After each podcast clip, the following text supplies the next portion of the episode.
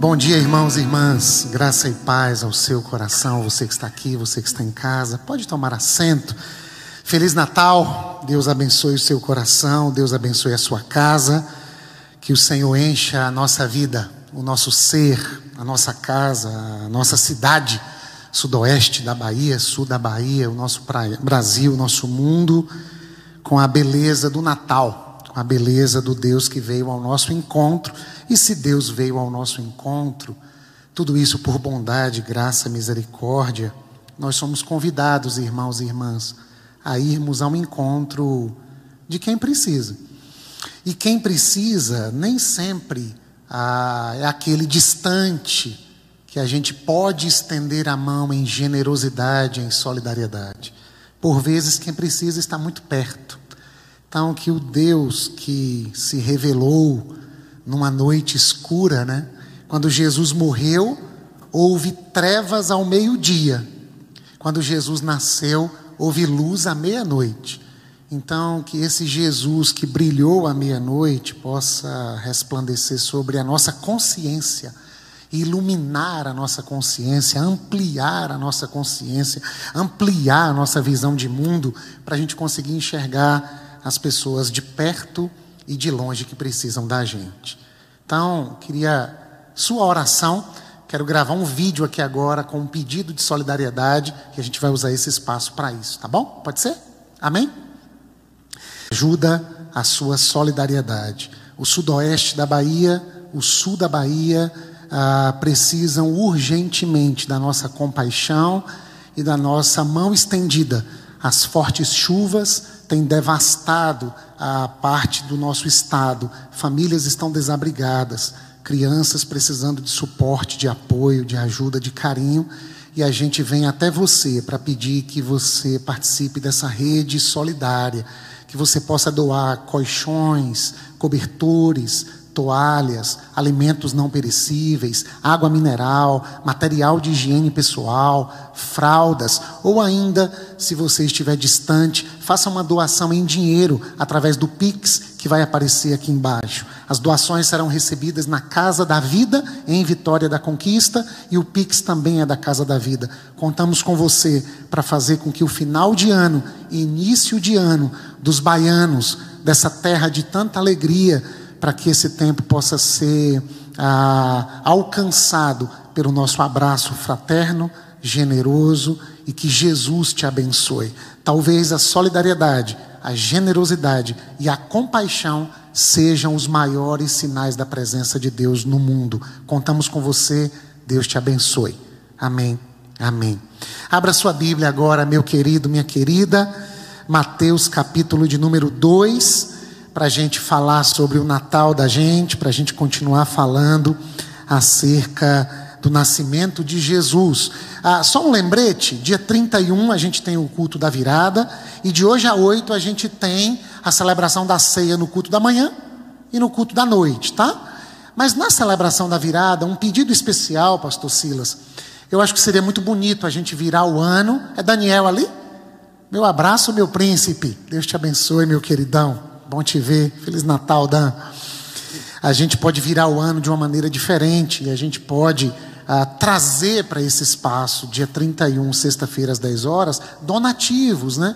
Eu, eu fico pensando que em momentos assim, a gente tem uma sensação de impotência. Puxa, se eu pudesse.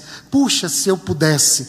E em nome dessa coisa de se eu pudesse, a gente acaba não fazendo nada. E a gente acaba convivendo com uma culpa uma culpa de estando diante de uma tragédia não fazer nada. A gente pode fazer muito, irmãos. Dietrich Bonhoeffer disse que a igreja é Cristo existindo em comunidade. A gente pode orar. A gente pode contribuir com muito, com pouco. Quem colheu muito, que não tenha sobrando. Quem colheu pouco, que não tenha faltando. Então contribua com o que você puder. Às vezes é um rolinho de papel higiênico, uma lata de óleo. Às vezes é uma grande feira. Às vezes é um colchão que está lá guardado que pode ser ofertado nesse momento. E quem sabe, irmã Rai, na primeira semana do ano, a gente ia aos abrigos aqui de Conquista, Xande, e também fazer a entrega. A prefeitura está fazendo um, momento especial, um movimento especial. Deus abençoe a todos toda a liderança política da nossa cidade, do nosso estado, do nosso país, mas é tempo de solidariedade. Aí alguém diz assim: ah, eu não sei orar direito e não tenho nada para doar. Divulga. Coloca nos grupos, aqueles grupos que tem bom dia, bom dia, bom dia. Coloca assim, urgente, precisamos da sua ajuda, faça alguma coisa. No condomínio, coloca um papelzinho lá nos, nos apartamentos. E a gente pode unir forças e no dia 31 e no meio da semana também, trazer para esse espaço, levar para a Casa da Vida. Ah, eu tenho muita coisa, não consigo levar. Liga para a prefeitura que está fazendo um trabalho muito legal. Você liga e o Sintrans busca na sua casa e leva lá para a prefeitura para também fazer as doações chegarem. Não é apenas através da igreja ou da casa da vida, é através de todas as possibilidades possíveis. Eu aprendi há um tempo atrás que quem quer dá um jeito, quem não quer inventa uma desculpa. Então é tempo da gente servir. A gente canta como um farol que brilha à noite, como um abrigo no deserto. As pessoas estão precisando de abrigo. Pastor Silas, me permita. Um tio do pastor Silas, que mora em Itambé, num sítio próximo ao rio, o rio transbordou, as águas chegaram na residência, eles precisaram ser resgatados, estão acolhidos na casa de amigos, que inclusive são familiares da irmã Delvani e do irmão Amaro que estão aqui. Então, você percebe como está tão perto da gente a dor? E a dor pode dar lugar a um dom. Então, que a gente faça esse movimento de solidariedade, de compaixão, e que a semelhança do Natal que celebramos, o amor se encarnou. Chegou a hora do Natal acontecer com a gente. O amor que a gente professa, que a gente canta, que a gente celebra, que a gente vibra, que a gente se emociona, o amor pode nascer. E como William uma vez disse que na casa da vida, Jesus é abraçado como um travesseiro cheiroso como um banho quentinho, e alguém glorifica a Deus, porque se dá conta de que alguém batizado de ternura pôde oferecer um ambiente para que eles pudessem ter casa quando acompanhavam um ente querido. E aí Jesus disse: para que vejam as obras de vocês e glorifiquem o Pai de vocês que está nos céus. Então a gente pode fazer muito, a gente pode ajudar, a gente pode servir. A gente não pode fazer tudo sozinho a gente precisa somar esforços como uma grande humanidade que agora deixa o amor nascer e que os poderes públicos, que as organizações religiosas, que as organizações de filantropia possam abençoar o nosso povo que precisa de ajuda. Mateus capítulo 2, verso de número ah, primeiro, apenas a parte A. Natal da gente. Diz assim: depois que Jesus nasceu em Belém da Judéia, quando? Nos dias do rei Herodes. Depois que Jesus nasceu. Ah, é interessante pensar que Jesus marca a história e que os tempos são contados antes e depois de Cristo. 2021 depois de Cristo. Jesus é uma personagem principal da história. Leandro Carnal, doutor em história, famoso, ah, está entre aí os top 3 de quem cria ah, opiniões e que gera opiniões no nosso país, conhecido na mídia, ah, se declara ateu, mas está vendendo um curso e escolheu a semana do Natal para vender um curso sobre Jesus. E as redes sociais estão tomadas de uma propaganda dele vendendo um curso. E eu fui lá descobrir quanto custa o curso. 500 reais por pessoa, Daniel. Imagina, né? 500 reais por pessoa para falar do Jesus histórico. E como é que a vida de Jesus afeta a sua vida. E ele se declara vendendo o curso, sendo ateu, mas que entende o poder transformacional que Jesus tem na vida das pessoas. Falei, que propaganda boa e quanta grana faturada. Jesus nasceu há dois mil anos atrás e no Natal nós celebramos o seu nascimento. A grande questão é que Jesus nasce há dois mil anos atrás, mas o Cristo de Deus nasce todo dia. Todo dia é dia possível do Cristo nascer. O texto bíblico vai falar desse nascimento histórico, do prometido, do ungido, do libertador, do Messias que Israel esperava, para tirá-los de uma condição de opressão, à semelhança de Moisés que livrou o povo na escravidão em território egípcio. Eles estão o tempo todo esperando quando é que vem o nosso libertador. Mas os evangelistas vão trazer para nós a ideia ampliada de que Jesus não é apenas o libertador e redentor de Israel, mas ele é o Cristo de Deus, ele é o Filho de Deus, ele é o Deus feito gente. É o Deus que agora cabe dentro de um bebê. É o Deus que se vulnerabiliza. É o Deus que deixa ah, o seu trono de glória e agora se deita num coxo, possivelmente numa estrebaria, um coxo onde os animais comiam seus alimentos, porque não havia lugar na hospedaria. E Lucas vai falar sobre isso. Mas Mateus é muito interessante quando ele diz: depois que Jesus nasceu num lugar específico, Belém da Judéia, quando? Nos dias do rei Herodes. A grande questão é: o Natal histórico está sendo celebrado. O Natal, dentro da perspectiva cristã, está sendo celebrado. Ele veio, o nosso Salvador chegou. A grande questão é que hoje é dia 26, irmã Dete. Jesus nasceu, Aline, e agora? Ele nasceu celebramos. Alguns reuniram a família, comemos ah, comidas gostosas. Acredito que isso tenha acontecido com você. Pena que não é a realidade de toda a gente. Mas para aqueles que me ouvem hoje pela manhã, acredito que você, inclusive, ficou com um pezinho de consciência dizendo: ah, ano que vem tem que fazer a dieta, porque comi demais. É o que se vê na rede social. Depois de comer tanto, olha a minha carinha. A pergunta é: Jesus nasceu e agora? O que fazer depois que Jesus nasceu? O que fazer depois de Deus ter enviado o seu filho ao mundo por amor a nós? O que fazer com esse bebê nos braços? O que fazer com tamanha revelação de amor?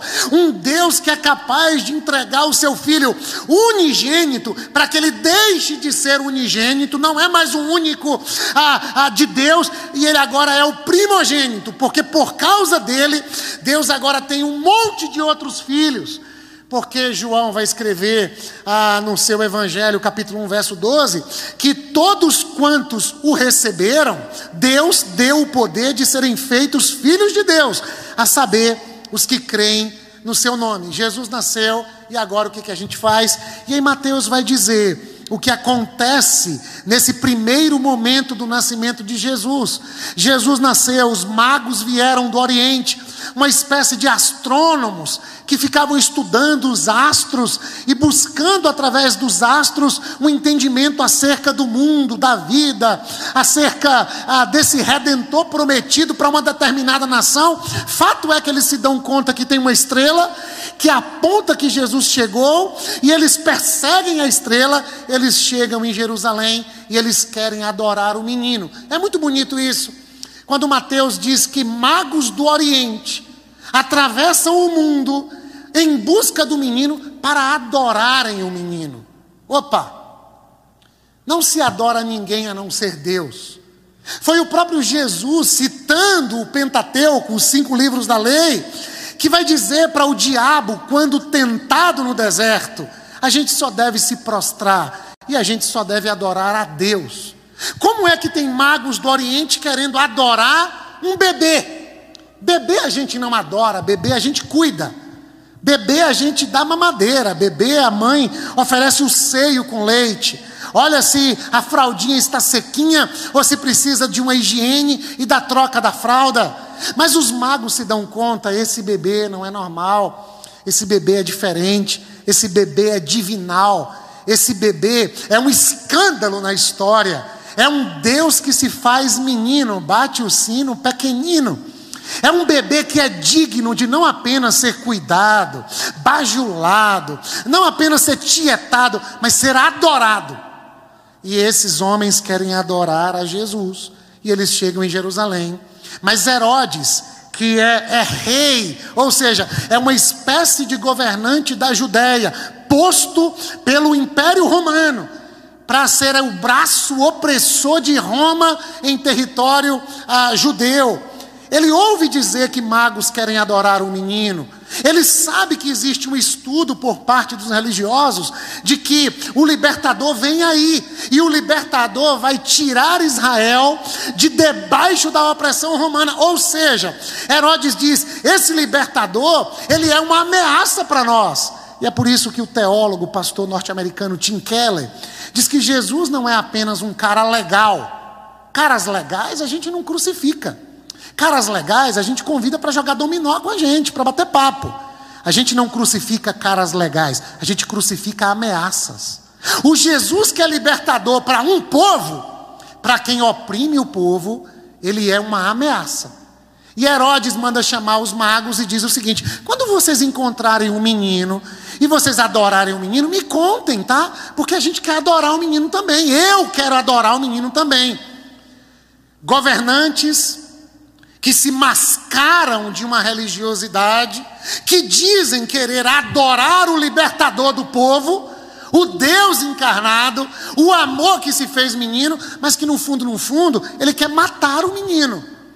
E os magos encontram o menino, o verso 11 é maravilhoso, quando diz que ao entrarem na casa, ah, viram o menino com Maria, sua mãe, e prostrando-se, o adoraram. Então abriram seus tesouros e lhe deram presentes: ouro, incenso e mirra. Ouro, incenso e mirra. Ao Jesus que havia nascido há dois mil anos atrás. Uma pergunta: como é que cristãos, brasileiros, baianos, gente do sudoeste da Bahia, do sul da Bahia, dois mil anos depois, depois que Jesus nasceu, como é que a gente encontra esse menino e como é que a gente adora esse menino? Onde é que esse menino está? Em qual casa o menino ah, que não teve um lugar para nascer adequado, digno, em que casa esse menino reside? Em que berço ele é posto? Como é que a gente pode prestar um culto a Jesus? Os magos do Oriente se deram conta. A gente adora se prostrando, mas não é apenas devoção, é, é devoção também encarnada, porque se o amor encarnou, não adianta só cantar, não adianta só orar, não adianta só fazer liturgia, fazer religião. A gente tem que abrir os tesouros e a gente também tem que fazer com que o nosso gesto de adoração se torne um gesto palpável, plausível e que dê sentido à vida das pessoas que nos cercam. Eu não sei se hoje o Jesus que continua nascendo precisa de ouro, incenso e mirra, mas a pergunta é como adorá-lo, abrindo os nossos tesouros e ofertando aquilo que o Cristo de Deus, aspas, necessita dentro dos corações onde ele tem nascido. Porque na história ele nasce em Belém da Judéia, pequenina demais para figurar entre as milhares de Israel. O Jesus, na história, nasce há dois mil anos, e o Cristo de Deus fica buscando um lugar para nascer e o Cristo de Deus está ah, fugindo de casa, segurando na mão da sua mãe, porque a água está tomando conta de tudo.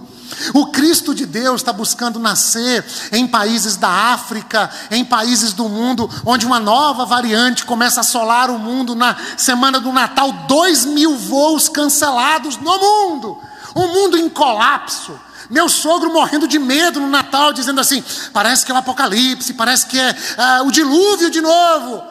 O mundo com medo. Na região onde as trevas imperaram, viu-se raiar a grande luz. É a notícia do Natal. Só que ele nasceu, ele iluminou o mundo. E aqueles que foram por esta luz iluminados, como é que adoram Jesus hoje?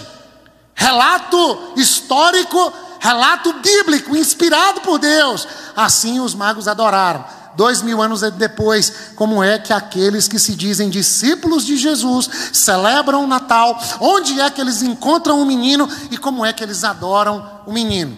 Fato é que depois de adorarem Jesus, eles voltam e, ao voltarem, verso 12, e tendo sido advertidos em sonho, para não voltarem a Herodes, eles precisam voltar para o Oriente, para a terra deles, mas não voltem a Herodes. Aí eles retornam à sua terra por um outro caminho. Ah, interessante, porque do final de Mateus 1 até o meio de Mateus 2, existem quatro momentos em que um anjo fala com pessoas, especialmente com os magos, a gente acabou de ler, e três vezes com José, em meio a sonhos, dizendo para que eles protejam o menino. O Deus que é socorro bem presente na hora da angústia, o Deus que é abrigo seguro para os que nele se refugiam, o Deus que é torre forte, agora é um bebê vulnerável que precisa da proteção de magos do Oriente e a proteção de papai e de mamãe José e Maria. Herodes quer matar Jesus. Os magos são avisados, fogem da rota de Herodes. Existe um outro caminho para que eles voltem à sua terra sem se macumunarem com os poderosos de um tempo, porque, embora os poderosos de um tempo digam, nós também queremos adorá-lo, cuidado com os poderosos, porque os poderosos têm uma outra agenda. E o Todo-Poderoso se fez todo amoroso e nos convida a uma grande campanha de sabotagem, como disse C.S. Lewis e o pastor Silas nos lembrou semana passada. Qual é o caminho dos discípulos de Jesus? É outro. É da direita ou da esquerda? É outro. Qual é o caminho dos discípulos de Jesus? Paz, justiça e alegria no Espírito Santo. Dá para fazer parcerias de solidariedade? Dá. Toda vez que uma agenda se apresentar como sendo de paz, alegria no Espírito de Deus e justiça, a gente faz parcerias para o bem mas a gente não se dobra, a gente não se vende, a gente não se rende, a gente não adota um pacto ideológico como sendo a razão da nossa vida. Por quê? Porque até os magos do Oriente sabem que há um outro caminho para se adorar o Deus que se fez menino. Então não voltem a Herodes, não voltem para César não voltem aos poderosos. O desafio daqueles que acolheram Jesus é serem um profetismo diante dos poderosos. E às vezes o poderoso é um patrão que não respeita o tempo de folga, que quer resposta de e-mail três da manhã, que vive uma ansiedade, uma hiperatividade, um burnout, é um workaholic viciado no trabalho e quer que todo mundo funcione como máquinas. Aí alguém tem que se levantar e dizer: Ei, Jesus nasceu aqui, hein? Há um outro caminho, a gente não aceita isso aqui, não. É greve nessa empresa. Sabotagem vem da expressão sabote, termo utilizado para falar dos tamancos que na Revolução Industrial as pessoas jogavam nas máquinas da Inglaterra dizendo: a gente não é máquina, como disse Charles Chaplin, não sois máquinas, homens é que vocês são. As pessoas estavam doentes, elas iam para casa fazendo movimentos repetitivos depois de trabalharem 18 horas por dia. Sabotagem é coisa do reino de Deus. A gente sabota todo projeto que coloca a vida em risco. Tudo aquilo que coloca a dignidade humana em risco, a gente sabota. Querem matar Jesus. Só que Jesus é imatável, irmãos. Jesus é imorrível. Ah, mas ele não morreu numa cruz? Morreu, mas ninguém o matou. Ele se entregou por nós. Ele disse: A minha vida ninguém tira de mim. Eu a dou. Mas ele podia se jogar de um despenhadeiro. Não, não. Ele deu a vida. Mas assassinos estavam totalmente atentos para o matarem. Só que o Jesus que entregou a vida, e permitiu que os assassinos o matassem, ele ressuscitou. E ninguém mata Jesus. Ele é imorrível. A grande questão é: tem crianças, tem idosos, tem pessoas em situação de rua, tem gente da nossa família correndo o risco de terem a vida violada e de terem a possibilidade de uma relação com Jesus e o seu reino ah, impossibilitada. E quem são os discípulos que adoram o Cristo de Deus que nasce todo dia?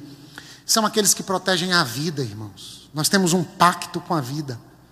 Eu vim para que vocês tenham vida e a tenham abundantemente. Aí a gente pensa que Jesus está falando do céu, rua de ouro. Nada disso. Lê a Bíblia. João 10, 10. Ah, o ladrão vem para matar, roubar e destruir aqui agora. E nem é o diabo, não. Jesus está falando dos líderes religiosos que, como maus pastores, colocam as ovelhas em risco, são como lobos devoradores. Eles devoram aqui agora Aí Jesus diz: Mas eu vim aqui agora para dar vida abundante.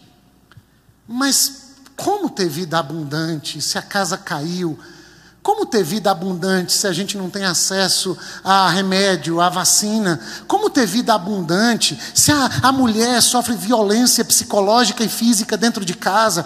Como ter vida abundante se criança ainda cresce num lar opressor e, e sofre espancamentos e abuso sexual, exploração sexual? Como ter vida abundante num mundo assim? Aí Jesus, que nasceu em nós, está dizendo como é que vocês podem proteger a vida, Hélio. E aí é um anjo falando no sonho para José, é um anjo falando para os magos, dizendo: protejam a vida. E, e, mais do que proteger a vida física, mais do que proteger a integridade é, psicoemocional, mais do que proteger o ser humano em todas as suas instâncias, mais protejam a sua relação com Jesus e não percam Jesus de vista. Não, não permitam que as dores deste tempo furtem do coração de vocês a esperança em Jesus. Mas não uma esperança que tem a ver com o amanhã, sim, tem a ver. Mas como diz Dom Robson Cavalcante, é papel da igreja sinalizar aqui e agora, com a maior densidade possível, o reino de Deus que será consumado ali e além. O nosso sonho do reino de Deus não é para a gente ficar dormindo o tempo todo. O nosso sonho com o reino de Deus, verso 24 de Mateus 1, ao acordar, José fez o que o anjo do Senhor lhe tinha ordenado. O sonho, Paulo Vitor, do reino de Deus, não é um sonho que faz a gente ficar deitado o tempo todo, dizendo não paro de rolar na cama, já nem trabalho mais direito, sozinho o coração reclama dentro do meu peito. Não, não, não. O sonho cristão é: eu acordei, e agora que acordei, eu quero ser um José para Jesus uma Maria para Jesus, não apenas gestar, não apenas gerar, não apenas dar à luz, mas a gente quer proteger a vida. Proteger a vida de quem está perto, de quem é estrebaria, de quem é manjedora, de quem é receptáculo do milagre do nascimento do Deus encarnado.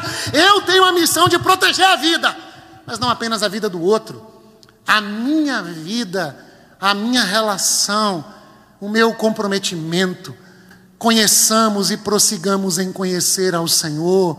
Eu quero ser oxigenado por Jesus de Nazaré. Esse menino que um dia decidiu nascer dentro de mim, precisa agora ah, ah, de um relacionamento pessoal comigo, para que as marcas do reino dele tomem a minha vida e seja feita a vontade dele na minha vida, como é feita no céu. É leitura bíblica é, é, é, disciplina espiritual, é oração, não como um peso, como um fardo, como uma prescrição religiosa, como um prazer. O meu prazer está na lei do Senhor e nela medito de dia e de noite.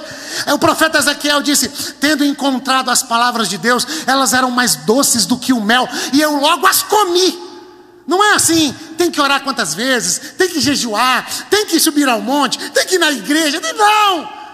É, é um bebê, e diante de um bebê, não tem muito o que fazer, é beijar. É a Maria Júlia que acorda de madrugada e, e vem, vai deitar, bota bico na boca, tem que trazer para a cama. E agora quer pular, quer dançar. E a gente olha, dá uma palmada nessa menina, mas quem é que aguenta dar aquele sorriso, aquela doçura? Não tem uma regra, faz isso, dá um chazinho, levanta, sunça, bota um não, não. É olhar para um bebê e dizer: Eu sou apaixonado por você, menina. Eu sou arriado por você, menina.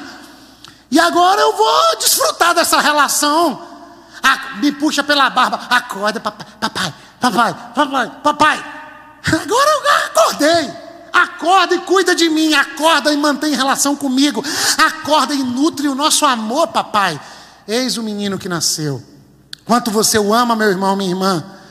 Quanto esse Deus menino mexe com você. Quanto você está disposto a ouvir o choro, o choro desse Deus menino, que não chora só quando o menino chora diante da sepultura do amigo Lázaro? Quem é que escuta o choro de Deus? O problema é que os religiosos começam a amenizar o impacto da morte, e eles começam a dizer: ah, é assim mesmo, vai acontecer para todo mundo.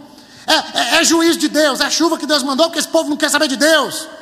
É gente que perdeu a sintonia é gente que se perdeu, é gente que se corrompeu com a agenda dos poderosos, que ao invés de acharem outro caminho, voltou para César. E esse é o discurso de César: é assim mesmo, só vai piorar, é o apocalipse, é o fim dos tempos. Sim, e quem é que ouve o choro de Deus?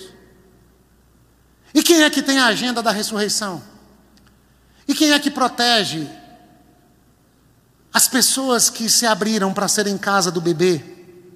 E quem é que tem uma relação com o Deus que se fez menino? Quem é que ouve Deus nos sonhos ainda, ou a gente só sonha coisas que têm a ver com a gente e a gente não sonha mais coisas que têm a ver com Deus? E Dallas Willard, um professor de escola bíblica dominical norte-americano, ele disse que Deus fala com a gente através de sentimentos e pensamentos que estão em nós, mas não tiveram origem em nós. Pena que esses sentimentos e pensamentos duram uma semana de Natal, né? Aí no Natal, as palavras, afeto, solidariedade, fazer uma festa de Natal para as pessoas em situação ah, de vulnerabilidade. Opa! Ele continua nascendo. E agora a gente precisa encarnar esse amor e levar esse amor. E ora, José escuta um anjo dizendo: Casa com Maria, é meu filho. Ora, José escuta um anjo dizendo assim: Vai para o Egito. É muito interessante, porque Moisés tem que libertar o povo de Deus do Egito. José tem que libertar Jesus de Israel. Porque é em Israel que Jesus está correndo risco de vida. Ou seja, o Egito, às vezes, é um lugar mais apropriado para Jesus estar e mais seguro do que os ambientes religiosos, irmã Ana Cristina. Jesus corre mais perigo no templo do que no Egito. Ah, Simvaldo, está forçando? Não estou, não, estou lendo Marcos. Na ótica de Marcos, Jesus vai no templo somente quatro vezes, e na última vez que vai, o pessoal quer matá-lo. Templo é um lugar perigoso, onde tentam matar a beleza da vida tentam suprimir e reprimir e comprimir a vida. A vida de Deus não cabe dentro de um templo. O profeta disse assim: cale-se diante dele toda a terra. Por quê? Porque Deus está em seu santo templo. Onde em Jerusalém não? A existência, a criação. Os pés dele estão no chão, mas ele está sentado num trono. Meu Deus, que canelona grandona! As nuvens são a poeira dos seus pés. A vida é sagrada. Vai para o Egito e salva o menino. Daqui a pouco sai do Egito, volta para Israel. Está tudo em Mateus 2. E José sonha, acorda e obedece. Daqui a pouco José está indo, voltando para Israel. Aí ele ouve dizer: Herodes morreu, mas o filho dele é pior do que ele, Arquelau. E aí José diz: Ele vai querer matar o menino. E aí ele diz: Não vou não. Aí ele sonha e Deus diz: Não, não, não, fique em Nazaré um pouquinho. Depois você volta para Jerusalém e o texto vai dizer: para que se cumprisse a palavra do profeta, que ele será chamado Nazarento, Nazareno. Para que se cumprisse a palavra do profeta, do Egito chamei o meu filho. Ou seja, Deus está escrevendo uma história por sobre a história. A grande pergunta é como eu e você, que celebramos a história do Natal, depois que Jesus nasceu, dois mil anos, como é que a gente se compromete com a vida? Como é que a gente se compromete com a vida? Eu vi uma cena do presidente, ex-presidente norte-americano, contando a apoiadores que tomou a dose de reforço da vacina. E os apoiadores começaram a vaiar o ex-presidente norte-americano Donald Trump. É uma loucura. O poderoso resistente aceita tomar a dose de reforço. Os apoiadores continuam agora brigando, inclusive, com o representante. É muita confusão, é muita confusão, é muita informação, muitas narrativas. Eis o Evangelho, a boa notícia de grande alegria.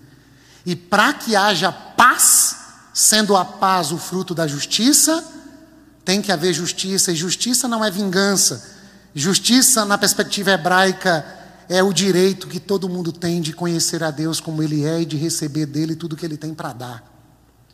Se tem gente recebendo menos do que o que Deus tem para dar, não há justiça. Se não há justiça, não haverá paz. E às vezes, isso não tem a ver só com as instâncias maiores, tem a ver com as micro-relações. Quem está protegendo a vida de quem? Será que os nossos filhos acordam de manhã dizendo assim: o meu pai e a minha mãe cuidam da gente, como se estivessem cuidando do menino Jesus, cuidado por José e por Maria? Será que no Natal as esposas podem dizer: Eu sou uma mulher muito amada pelo meu marido, a semelhança de como José amou Maria? Será que no Natal que a gente celebra, os desabrigados terão a mesma chance de Jesus de encontrar ao menos uma estrebaria, uma manjedoura? Que possamos proteger a vida, mas o que é bonito, e eu quero lembrar as palavras do pastor Silas da semana passada, é que o menino que nasceu completa oito dias de vida. E agora chegou o momento de ser levado ao templo. E no templo tem duas figuras da melhor idade, da terceira idade, dois idosos, Ana e Simeão, uma profetisa e um sacerdote. E eu fiquei pensando, depois que Jesus nasceu, levemos Jesus ao templo também. Não é problema levar Jesus ao templo. Levar Jesus ao espaço da religião. Sabe qual é o grande problema? É ir ao templo para encontrar Jesus apenas. Porque a sensação que dá é: as pessoas esquecem Jesus no templo. E eu estou lendo Lucas 2, porque eu não sei se você lembra, que o mesmo José e Maria, que levam Jesus ao templo para apresentá-lo como era uma tradição de Israel, o bebê era circuncidado, ou seja, uma cirurgia de fimose no bebê, como símbolo da aliança para com Deus, e ele era dedicado ao Senhor. José e Maria levam Jesus ao templo, bebezinho de oito dias. Mas o mesmo Lucas vai dizer que José e Maria voltam ao templo numa festa da Páscoa, levando Jesus com 12 anos de idade. Templo é um lugar para levar Jesus. Qual é o nosso problema? A semelhança de José e Maria, na segunda ida ao templo registrada por Lucas, é que eles vão para o templo celebram a festa da Páscoa e esquecem Jesus no templo. E três dias depois, voltando para casa, se lembram: cadê Jesus? Deixamos no templo. Esse é o nosso maior problema. Porque a gente tem uma tendência de ir ao templo para ter um encontro com Jesus, como se durante toda a semana a gente não pudesse celebrá-lo, mas domingo é dia de ver Deus, aí domingo a gente presta culto, mas na segunda não há gestos de solidariedade, não há compaixão, não há afeto, não há mutualidade, não há o brilho daqueles que foram iluminados pela resplandecente estrela da manhã. Aí no domingo, a gente vai no templo para ver Jesus. José e Maria quebram essa perspectiva e eles, eles levam Jesus para o templo. E eu fiquei imaginando que a gente deveria levar Jesus para esses encontros. Porque nesses encontros a gente não tem ideia da história de cada uma dessas pessoas. A gente não tem ideia, quando o Manu está aqui cantando, nos conclamando ao canto comunitário, a gente não sabe como cada um canta, a gente não sabe o que cada um tem para contar. E eu fico imaginando se cada um trouxesse essa experiência de Jesus, a experiência do Natal, e ficasse assim com uma certa ansiedade enquanto canta, assim, como é que eu posso colocar esse bebê que eu trago dentro de mim ah, no colo de alguém? Como é que eu posso dar um testemunho? Como é que eu posso usar uma palavra de sabedoria, palavra de conhecimento, dom de cura, de intercessão, de serviço, de diaconia, de ah, ah, ah, ensino do Evangelho?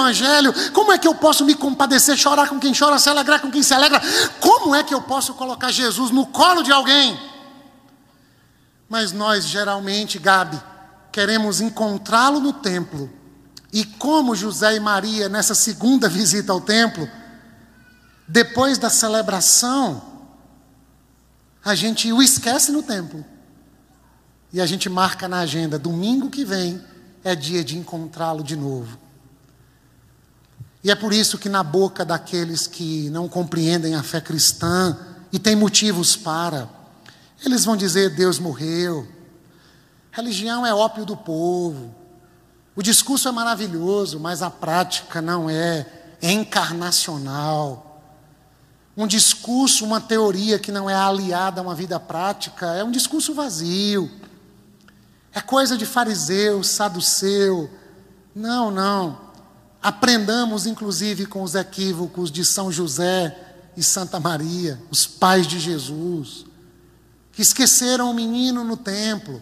E aí voltaram assim, cheios de si, e quiseram dar uma bronca no menino.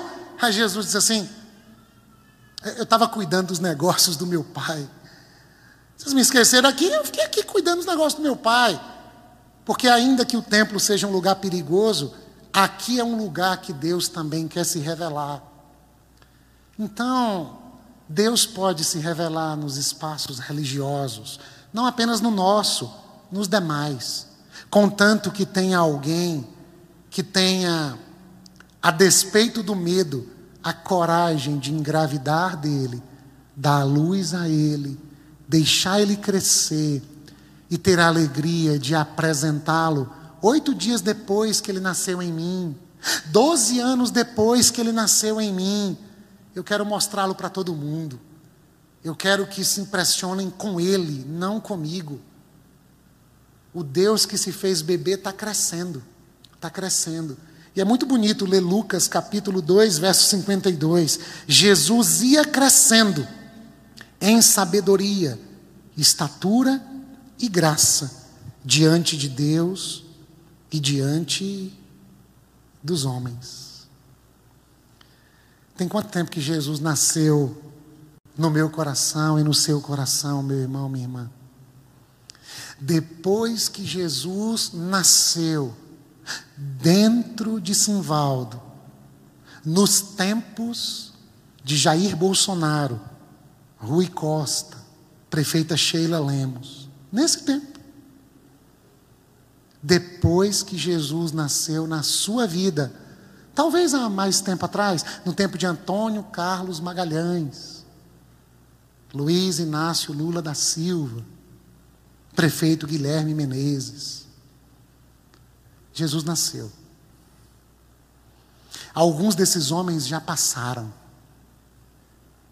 A pergunta é: esse Natal continua sendo celebrado? Esse menino continua sendo visto? Como era uma semana depois que ele nasceu? Como foi a experiência de 12 anos depois que ele nasceu? E como é hoje? o menino continua crescendo, se fortalecendo dentro da gente. E se é verdade que ele nasceu, e se é verdade que ele está crescendo dentro de você, quais os sinais palpáveis disso? Quem pode aferir e dizer, puxa vida? A gente ouviu um testemunho aqui hoje de manhã, né? Manu dizendo, Rafa, você, poxa, é um sinal de Jesus para a gente. E eu? E você? Nós somos um Natal para quem, meu irmão e minha irmã? Para que olhar para o alto em busca dos teus sinais, se não percebo quem está ao meu lado? Só sou o seu filho, se sou irmão de quem está ao meu lado. Canção de Djavan Dutra, nosso irmão. Então, desculpa a insistência nesse tema, mas é porque é muito bom contar com Deus e saber que a luz invadiu o caos. E o mesmo Deus que disse: haja luz, ele disse: recebam Jesus como um presente. Mas eu fico pensando que a grande pergunta de Deus é: o que, é que vocês vão fazer com meu filho, hein? O que é que vocês vão fazer com meu menino? E esse é o trabalho de Deus. Ficar acordando José, ou dando sonhos para José. Cuida do menino. Cuida do menino. É os magos que vêm só para adorar também e depois vai embora. É, não voltem ao caminho de Herodes. Protejam o menino. O trabalho de Deus é fazer com que Cristo seja tudo em todos, irmã Delvani.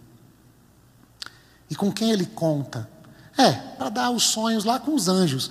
Não conta mais com os anjos.